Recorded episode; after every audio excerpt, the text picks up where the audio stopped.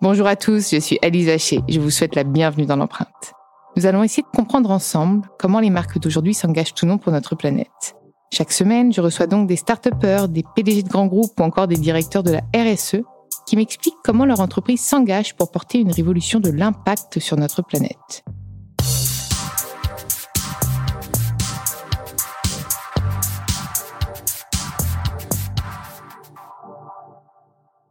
Et avant de commencer cet épisode, je souhaite vous présenter le nouveau partenaire de l'empreinte. Dans ce nouvel épisode de l'empreinte, j'ai le plaisir de recevoir Cyril Awizerat, philosophe, entrepreneur et urbaniste, créateur de Mob Hotel et de Mob House, puis du mouvement hein, Mob. Oui, c'est un mouvement, ouais. Tu fais plein de trucs en fait. Hein. Bon, on essaie de canaliser euh, ma gestion de voilà d'une forme de gloutonnerie nocturne qui me pousse à créer des projets. Et puis le jour j'essaie de un peu de les réaliser. Voilà ben, mais avec l'âge je commence un peu à non pas à arrêter de faire des projets mais à rationaliser plus à être un peu moins dans une forme de, combat un peu euh, à la Don Quichotte de, de ma propre vie. Voilà. Alors parle-moi un peu des mobs alors, les Mob Hotels, c'est un, c'est un projet que j'ai voulu euh, initier d'abord. Ça a commencé à Brooklyn, c'est un restaurant euh, euh, que j'ai créé en 2009, à l'époque avec Alain Sandrin, qui est un chef étoilé, oui, tu es hôtelier. C'est vrai que tu es hôtelier aussi. Alors, je suis, j'étais déjà, vie, tu étais déjà. Voilà, j'étais déjà hôtelier puisque j'avais créé Mama Shelter avec mon, mon, camarade Serge Trigano et sa famille. et donc, en 2009, j'ai, j'ai voulu créer une sorte de petite respiration euh, dans ma vie qui était d'aller ouvrir un lieu à, à New York. Et on s'est installé à Borum Hill qui est, un, qui est, un, quartier vraiment un peu dans le sud de, de Brooklyn. Et, euh, et l'idée c'était euh, de convaincre par le goût euh, qu'on pouvait euh, faire de la nourriture végane euh, dans un quartier très populaire. Donc c'était notre c'est 2009. Ah, 2008 déjà on a moins commencé, de vegan, t'étais hein déjà un peu Voilà, donc on a et, et surtout j'ai voulu convaincre Alain Sandrin qui est qui est vraiment un viandard, qui était un viandard puis qui nous a quitté depuis et qui est un chef français étoilé trois étoiles Michelin et qui est un type assez punk et qui qui a travaillé avec moi et Neil Arden qui est un chef américain. Donc voilà, on est parti dans ce projet un projet surtout culturel, puisque le Mob euh, Restaurant à, Brooklyn, c'était à la fois un lieu euh, euh, de travail artistique, il y avait un jardin derrière dans lequel on faisait un stand de, de projets culturels, et puis c'était accessoirement un restaurant, c'était aussi un lieu dans lequel on permettait aux, fermiers de l'État de New York de, de venir vendre leur production, des artichauts, des asperges, des, champignons, etc., des maraîchers aussi un peu. Donc voilà, donc c'est devenu un, lieu un peu assez atypique qui avait sa propre communauté locale.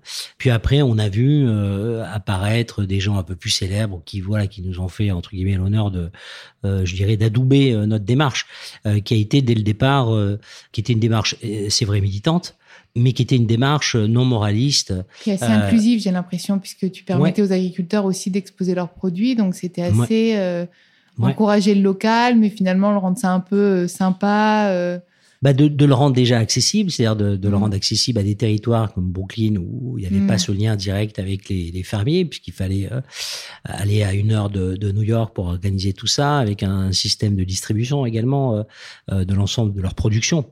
Donc tout ça créait euh, un, un, un, univers, encore une fois, tourné sur la culture également. Et pourquoi vegan D'où venait ton engagement? Alors, c'est une histoire d'amour. Alors oui, c'est une histoire d'amour parce que c'est c'est ma femme qui est qui, qui l'est depuis euh, depuis toujours. Enfin, quand je dis depuis toujours, je pense depuis qu'elle a une dizaine d'années à peu près. Elle a jamais aimé. Donc, euh, alors elle a jamais, alors elle, elle, a jamais vraiment aimé. Et puis et puis après, quand elle a décidé de l'être, elle, elle, elle, est jamais revenue en arrière. Hmm. Euh, donc moi, c'est vrai que venant de Toulouse, moi je suis né dans le Sud-Ouest, donc je. On en parlait j'ai, Voilà, j'ai vécu un peu dans, dans l'univers des canards et des voilà. Euh, donc j'étais pas vraiment euh, culturellement, je dirais, aussi bien dans ma culture originelle, celle de mes ancêtres ou euh, ou la mienne familiale, si vous voulez. Ce sujet-là du végétarien ou du vegan n'était pas un sujet qui taraudait ma culture. Et, euh, et c'est vraiment en, en étant euh, d'abord amoureux, c'est vrai, et puis, puis en étant aussi ah, aux côtés d'elle, voilà, que, que j'ai commencé en fait plutôt à lire ce qu'elle lisait. Euh, et, et, puis après, ça m'est ça m'est apparu effectivement comme une euh, comme une forme d'évidence, comme une forme d'évidence. Je crois que c'est amusant aussi de découvrir une nouvelle façon de s'alimenter. Je pense que c'est aussi ce que tu as mmh. voulu transmettre dans, ton, dans, ton, dans tes restaurants. Bah, je, pense, en tout cas, nous, ce qu'on a voulu faire, c'est euh, ces deux choses. D'abord, euh, c'est euh, dépoussiérer un peu l'idée, euh, si tu veux, du restaurant vegan dans lequel tu arrives, ça sent l'encens indien et t'as la musique indienne, si tu veux. Enfin, enlever le côté peut-être, euh, tu vois, hyper euh, sociologique, tu vois, et un peu limite tarte à la crème. Limite ouais, un, un, peu, hein. Peu cucul à praline de mon mm. point de vue, euh, parce que là après tu restes entre communautés et puis tu convaincs personne. et à la fois, il y avait cette obsession du goût, c'est-à-dire tu peux pas demander aux gens de passer d'un régime carné à un régime vegan en leur disant, écoute, voilà, ça va être un peu pourri, ça, ça va être un peu de la merde, mais bon, il faut que tu te sacrifies parce que j'ai toujours pensé euh, comme beaucoup d'ethnologues, euh, et je ne le suis pas, mais en lisant beaucoup euh, cet univers, la question du repas est, quelque chose qui est absolument essentiel à la construction de l'homme. C'est un moment social, c'est un moment familial, c'est un moment de construction, c'est un moment où on apprend à gérer les silences, on apprend à gérer la parole, à gérer du respect aussi. Et donc la question du repas, c'est pas au-delà même de l'aliment lui-même, c'est c'est quand même une preuve de civilisation, une preuve de civilité. Il y a compris la politesse dans le repas. Hein. Donc euh, toute cette dimension-là euh, euh, me paraît être en fait un décorum, un, théâtre au cœur duquel il faut que la qualité de l'alimentation soit gustative. Et donc notre obsession, et c'est pour ça que j'ai fait appel à Sanderin à cette époque-là, c'est je me dis bon, je vais aller prendre un chef trois étoiles Michelin, comme je le connaissais bien et que j'adorais Alain parce que c'était à la fois un homme très cultivé et quelqu'un à la fois d'assez punk, puisque ça a été le, premier chef à rendre sa troisième étoile. Hein, Michel, je pense que tu voulais le convaincre. Tu voulais le. Oui, mais ça, j'ai pas mis longtemps. Hein. Franchement, on a eu une discussion. Lui-même était convaincu qu'on arrivait au bout d'un système. Donc ça aussi, c'était intéressant. Et l'idée, on s'est retrouvé sur cette formule euh, vegan food for carnivores. Donc c'était aussi un moyen euh, de dire euh, voilà notre notre bouffe, elle est pas réservée aux militants véganes. Et ces mobs, comment hmm? c'était le dernier projet finalement? Alors, Mob, c'est mon dernier projet, oui. Il y en a tellement que. Alors c'est un projet que effectivement on a commencé donc euh, juste après. Euh, donc je parlais de 2009 mm. Mob euh, restaurant à Brooklyn. Et puis quand, quand j'ai quitté l'aventure de avec mes amis de Mama Shelter en 2014. T'es parti de là-bas du coup? Ouais, je suis parti. Euh, T'as ta femme avec toi? Non, non, non, je suis parti. Tu l'as laissé là-bas? Non, non, en fait, de, de 2009 à 2014, je, je suis entre Paris et, et Brooklyn avec ce restaurant. Et puis en 2014, je, je quitte l'aventure Mama Shelter, euh, d'ailleurs en restant en grande fraternité avec euh, Serge Trigano et sa famille. Et, je décide à ce moment-là de créer Mob Hotel, puisque j'ai créé ce petit univers à, Brooklyn.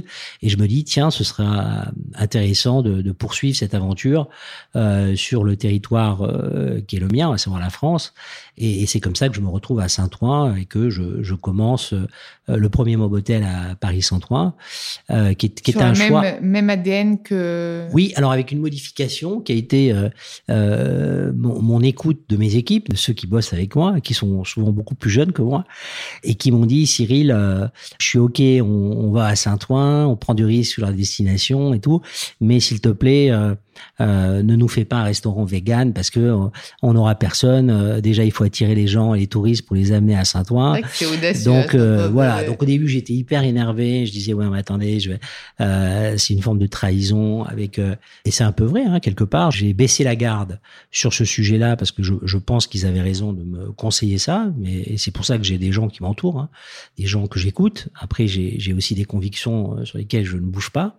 Mais là, j'ai jugé effectivement que euh, ma prise de risque euh, d'aller sur un territoire où, qui n'est pas un territoire naturel du tourisme parisien, hein, à part les puces, évidemment, qui là est un vrai lieu euh, à la fois euh, d'écologie sociale pour moi, puisque il y a plus d'un siècle et demi, c'est c'est là où ce qu'on appelle aujourd'hui le recycling, c'est là où nos ancêtres ont créé un lieu admirable, unique au monde, euh, qui redonne vie à des objets, à des matières, et qui permet d'arrêter de consommer un, peu comme des barjots. Donc donc voilà pourquoi on s'est posé euh, dans ce territoire de Saint-Ouen. Je connaissais aussi beaucoup de monde euh, là-bas. Je connaissais un peu d'acteurs euh, associatifs, culturels, et, j'ai trouvé assez légitime. Je, je voulais pas être à Paris. D'abord parce que je savais que je, je, ne pourrais pas me payer un lieu comme je voulais faire à Paris, puisque je voulais beaucoup d'extérieur, beaucoup de jardins, beaucoup de terrasses pour y faire des, des, événements, avoir nos potagers. On a à peu près une, presque une cinquantaine de potagers avec nos voisins dans Un vrai lieu de vie, en fait, comme, comme tu avais fait là-bas. C'est vraiment ça. Ouais, un lieu de vie, un lieu de de rencontre, d'échange, d'inspiration. Ouais, oui, je pense. en, en, tout cas, ce qui m'a inspiré dans, dans Mob à Saint-Ouen, c'est vraiment euh, des voyages que j'avais fait en Andalousie. Moi, je suis assez admiratif de la vie euh, andalouse et euh, je trouve que, vous voyez, sur les sujets d'écologie, justement, c'est une ville qui a à peu près 1000 ans d'avance sur nous, puisqu'ils étaient confrontés à des problématiques de chaleur depuis 1000 ans. Hein. Euh, les 50 degrés, ils les connaissent depuis très longtemps hein, à Séville. Et donc, ils ont organisé leur ville et leur vie euh, en rapport avec cette réalité. Et, et, donc, pour moi, souvent, je dis, euh, voilà, la, une des villes qui a vraiment euh, anticipé ces problématiques avant la connaissance euh, de ce réchauffement climatique. Et pourquoi, et pourquoi on les suit pas? Dès maintenant Parce que je pense que c'est trop tard, parce que vraiment ils ont construit leur ville comme ça, euh, avec des bâtiments de, de peu mmh. d'étages, mmh. avec des petites ruelles, avec des, des fenêtres extrêmement petites, mmh. euh, cette couleur blanche, euh, des petites cours intérieures qui permettent de créer des espaces d'air, avec un peu d'eau qui coule Beaucoup de toujours. ou pas? Non, non, non, non, non. Et les petites maisons vous voyez en, à Séville, par exemple, elles n'ont pas de clim. Hein. Les gens font, euh, euh, ils ont fait justement des cours intérieurs pour faire circuler l'air. Euh, vous avez des, des, plantations qui sont adaptées euh, à des climats qui sont des climats très chauds, donc des plantes qui n'ont pas besoin d'être arrosées, euh, oui, 24 heures sur 24. et puis cette circulation de l'air, une espèce de voyez, de paillassons euh, tressés qui mettent au-dessus des fenêtres, vous voyez, pour protéger la fenêtre, pour pas que le soleil tape sur la fenêtre, des volets. on risque de se prendre une grande claque, nous, quand le réchauffement climatique va vraiment ah ben, si vous voulez, moi je pense que c'est la claque, elle a commencé déjà. Hein. Donc si vous voulez, je pense que la la question du réchauffement, c'est c'est pas demain. Ça, le truc a déjà commencé très clairement. Il suffit d'aller dans les territoires où on peut le sentir. Voilà. Voilà, oh mais ça me, ouais, ça, je sais pas comment on va faire. Enfin, ça me, c'est des questions qu'on se pose, qu'on commence à se poser, mais le problème c'est qu'on met des clims, on essaye de mettre des pansements, mais à un moment la clim euh, fait qu'empirer le réchauffement climatique aussi, donc il y a un petit problème. Alors moi j'ai un avis, je pense que les, il y a une génération qui va avoir comme choix unique de s'adapter, c'est-à-dire que, eh bien, euh, on va vivre dans, si vous voulez, le décorum de nos appartements avec des chaleurs et on fera avec et on sortira moins et on sortira plus le soir. Vous voyez, quand vous allez en Andalousie, par exemple, euh, vous avez la vie qui commence très très tôt le matin. Hein, les gens vont travailler très très tôt.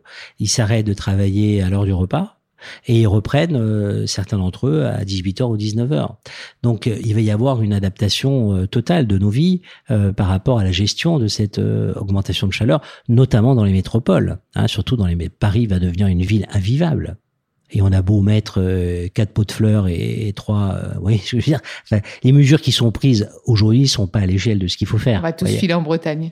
ouais, mais c'est pas mal, c'est pas mal. Alors il faut pas venir transporter le problème en Bretagne. Donc, mais, mais, mais je pense que si vous voulez, en fait, pour moi, il y a une génération qui a connu le monde d'avant, qui va être forcée de s'adapter. Et puis vous avez toute une nouvelle génération de gens qui, vont, eh ben, ils vont vivre dans ça et ils vont euh, automatiquement. et ça va être leur euh, voilà leur vie, leur quotidien et, et voilà. Parle-moi du mouvement Mob. Hmm eh ben, c'est un mouvement euh, qui est euh, fondé, je dirais, euh, sur une, démarche qui est de lier ou de nouer la culture et l'agriculture autour de l'écologie sociale, c'est-à-dire de ne pas opposer la question d'une réflexion sociale et culturelle de la vie des hommes avec celle de l'écologie. Euh, je rappelle souvent que euh, cette dimension de l'écologie sociale est née euh, en 1970 quand au Muséum d'histoire naturelle de New York, il y a eu une exposition sur la responsabilité des hommes dans le réchauffement climatique hein, et la destruction de, des paysages. Je préfère dire la destruction des paysages que la biodiversité personnellement. Et, si vous voulez, il y avait à la fin de cette exposition, il y avait un, on finissait par par un miroir Hein, et donc les visiteurs finissaient par un miroir et il y avait une phrase au-dessus de ce miroir qui disait euh, l'espèce la plus euh, dangereuse pour la planète et donc vous vous voyez euh, vous-même dans le miroir. Et en fait, l'écologie sociale est née d'une réaction de refus par rapport à cette démarche. Si vous voulez, euh, quelqu'un comme mon père, euh, qui était euh, ouvrier, typographe, qui avait une voiture diesel pour aller gagner un SMIC, non, n'est pas coupable comme le président de Total ou le président de la République ou, vous voyez.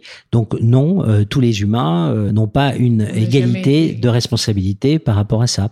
et c'est souvent ce que je reproche à mes petits camarades écologistes, notamment ceux qui qui sont engagés dans, euh, euh, enfin qui font profession, je dirais, de faire de l'écologie politique, c'est euh, de s'attaquer au peuple de mon père, hein, ceux qui effectivement aimaient, pour résumer, hein, les Tours de France. Alors mon père, on n'avait pas de petit sapin de Noël, nous, mais on avait autre chose. Mais si vous voulez, voilà, j'aimerais que, par exemple, les maires qui dirigent les grandes villes de France aujourd'hui, écologistes, s'attaquent aux, aux 20 plus grandes boîtes françaises qui produisent de la destruction, euh, si vous voulez, du bien-être. Mais il y a quand même un effort de ces boîtes de plus en plus. Oui, mais euh, je pense qu'on est euh, on n'est pas à la, à la hauteur du combat. Je pense que euh, il faut qu'on dénonce euh, un système euh, capitaliste, si vous voulez, qui tourne en rond, qui détruit les hommes et qui détruit la planète, qui crée un système dans lequel on, on, on devient, on nous sommes presque d'être des esclaves heureux. et donc, je pense que effectivement, il y a il y a une obligation de changement de paradigme par rapport au capitalisme lui-même. je ne suis pas moi pour une révolution au sens, euh, si vous voulez, classique du terme, mais je pense qu'il faut inventer un nouveau paradigme qui euh, arrête de construire des inégalités sociales et des empires qui deviennent euh, finalement des empires humains, hein, puisque vous avez aujourd'hui une dizaine ou une vingtaine de personnes dans le monde qui sont presque plus importants que, que des États. Et, donc ça, c'est un vrai problème d'égalité entre les humains. Et, et, cette fabrication à la fois du consumérisme et les inégalités sociale, euh, c'est une plaie, c'est une lèpre qui est en train de s'emparer du monde et qui soit va nous pousser euh, dans des révolutions et des instabilités euh, permanentes, et c'est ce que nous vivons en France aujourd'hui, avec, de mon point de vue, une instabilité grandissante, assez terrifiante, et je vois, moi, des, des tensions entre les territoires, entre les villes, entre les communautés, et on fait plus peuple. Mais, et, mais là, tu m'as l'air pessimiste alors que je te pensais un peu optimiste quand même. Alors, je, alors, je suis. Euh, c'est un optimiste sceptique, tu vas me dire. Euh, non, c'est-à-dire qu'en fait, je, si tu veux, moi, je, je fais pas, euh, je suis pas, je suis pas esclave de mon optimisme. C'est-à-dire que c'est vrai que je fais des projets, donc on pourrait dire que, si tu veux, d'ailleurs, je gère mes contradictions. Souvent, je dis euh, à ceux qui m'interrogent, c'est vrai que si je voulais être cohérent par rapport à mon diagnostic, j'arrêterais de faire des projets. Tu vois, parce qu'évidemment, quand je fais des hôtels, évidemment que je crée euh, euh, de la demande, du consumérisme, etc. On pourrait même se tirer une balle, comme ça on est sûr de plus avoir de... Voilà, donc je gère mes contradictions et donc je, je réclame pas du tout un traitement de, de faveur, tu vois, euh, que euh, nous ne sommes euh, pas parfaits, que nous avons compris l'enjeu, que de toutes les façons, il faut entrer dans cet enjeu avec une forme de, de panache poétique, c'est-à-dire que c'est c'est un combat qui est un tout petit peu perdu d'avance Hein, mais euh, il faut euh, voilà témoigner de notre humanité et surtout euh, ce que nous pouvons protéger, c'est la conscience humaine, c'est la fraternité. Pour Yann Arthus Bertrand, c'était l'amour le mot. Toi, j'ai l'impression que c'est l'humanité. Finalement, ça se rejoint. Oui, je pense que on, on, on, a une conviction, effectivement, la fraternité, l'amour, ce qui nous, ce qui nous unit en, en, en tant qu'humains. Tu vois, qui par va exemple, nous sauver peut-être. Ben, je sais pas si ça va nous ça, ça va pas nous sauver parce qu'il va y avoir des conséquences dans un certain nombre de territoires. On, on, le voit très bien, on le sent très bien arriver. Il y a des exemples rationnels de ça. Mais ce qu'il faut surtout, de mon point de vue, garder en tête, c'est euh, il ne faut pas, euh, si tu veux, créer des divisions entre les humains. Moi, ce que je, enfin, un de mes projets, y compris euh, avec Mobotel, euh, c'est cet objectif un peu utopique euh, d'apaiser le monde, d'apaiser le quartier dans lequel je suis, c'est de, de, de, tenter des paradigmes nouveaux, d'essayer au travers de nos potagers, par exemple, de voisins, de, de faire se rencontrer des gens qui ne se parlent pas en tant que voisins parce qu'ils sont de différentes cultures ou de différentes classes sociales. Euh, d'organiser des conférences, d'organiser des lectures de poésie, de euh, d'accueillir des hommes et des femmes qui viennent euh, d'à côté ou du monde. Et euh, voilà, donc moi, ma solution, elle, est devenue très microscopique. Je ne sauverai pas le monde. Je je reste dans ma dans ma catégorie qui est de tenter de faire des petites initiatives euh, pour créer des paradigmes nouveaux euh, qui sont soumises à critique, que tout le monde peut critiquer. Et, et, j'invite ceux d'ailleurs qui, qui, les critiquent à, à créer eux-mêmes leur propre paradigme. Même à venir voir, tout simplement. Ouais, y aller, à voir, rendre. Oui, oui, tout à fait. Ah, c'est vrai. avec plaisir. Ah, mais non, mais toujours, toujours, hein, avec sourire. Et qu'est-ce que je peux te souhaiter pour la suite? Eh ben, Encore 36 000 projets? Pour les non, je crois pas. Non, je crois pas. Non, je crois pas que ce soit des projets. C'est de euh, de continuer à ouais, de continuer à, à surtout travailler avec mes équipes, à prendre soin d'elles et d'eux, euh, surtout de transmettre. C'est c'est un peu mon obsession aujourd'hui. C'est de de comment je vais transmettre, euh, non pas à mes enfants, hein, euh, mais à j'ai quatre enfants, euh, mais mais donc c'est pour moi la transmission, c'est pas à mes enfants, c'est voilà, c'est à celles et ceux qui travaillent avec moi, euh, qui me permettent de créer. Donc ça c'est c'est euh, si si j'ai besoin euh, de bénédiction de ta part, voilà, c'est de réussir ça et puis de d'affronter avec beaucoup d'apaisement l'automne qui est le mien et l'hiver Hein, puisque j'ai, je dis souvent, voilà, je suis euh, à l'automne de ma vie. Hein, mais je trouve ça. ouais, mais c'est l'automne. Ouais, c'est ah, le début de l'automne. Ah, j'ai laissé passer le printemps et l'été, mais franchement, c'est ah, une saison. C'est deux pires saisons là. ah ben non, ah ben non. alors l'automne, je trouve ça splendide. Je trouve a des couleurs en automne sont magnifiques. Alors après, peut-être que je me dis ça parce que devant le fait accompli et sachant que je peux pas revenir au printemps ni à l'été, tu vois, je me suis peut-être raconté une petite histoire qui me va bien. Mais encore une fois, tu vois, voilà, je, je, j'ai appris à, tu vois, accepter euh, les choses. Euh, la spiritualité aussi m'aide beaucoup, la croyance, l'étude me, me, permet d'avoir une vision du monde plus apaisée, peut-être plus large aussi, hein, parce que finalement croire, c'est aussi reporter euh, dans la vie d'après euh, ce qu'on n'est pas capable de faire aujourd'hui. Mais je ne suis rien de plus ni de moins qu'un être humain et donc la, la spiritualité m'aide à, à, tenir et à être euh, peut-être un homme plus ou moins meilleur que ce que je pouvais être avant. Et donc, et donc voilà, donc je vais aller sur les chemins de, de l'automne et, et, et, de l'hiver avec beaucoup de, de, tendresse pour mes sœurs humaines et mes frères humains. Et voilà ce que tu peux me, me me, souhaiter. Ben, J'espère que tu auras au maximum inspiré euh, nos auditeurs. Avec plaisir. je pense que moi, en tout cas, tu m'as énormément inspiré. Et j'ai envie d'aller voir euh, de mes propres yeux aussi le mode. Ah ben, tu es la bienvenue quand tu veux. Avec grand plaisir. Merci à vous d'avoir écouté cet épisode. Vous pouvez retrouver tous les épisodes sur toutes les plateformes de podcast. N'hésitez pas à liker, partager et commenter le podcast. Et proposez-moi des profils aussi inspirants. Je me ferai un plaisir de les recevoir dans l'empreinte.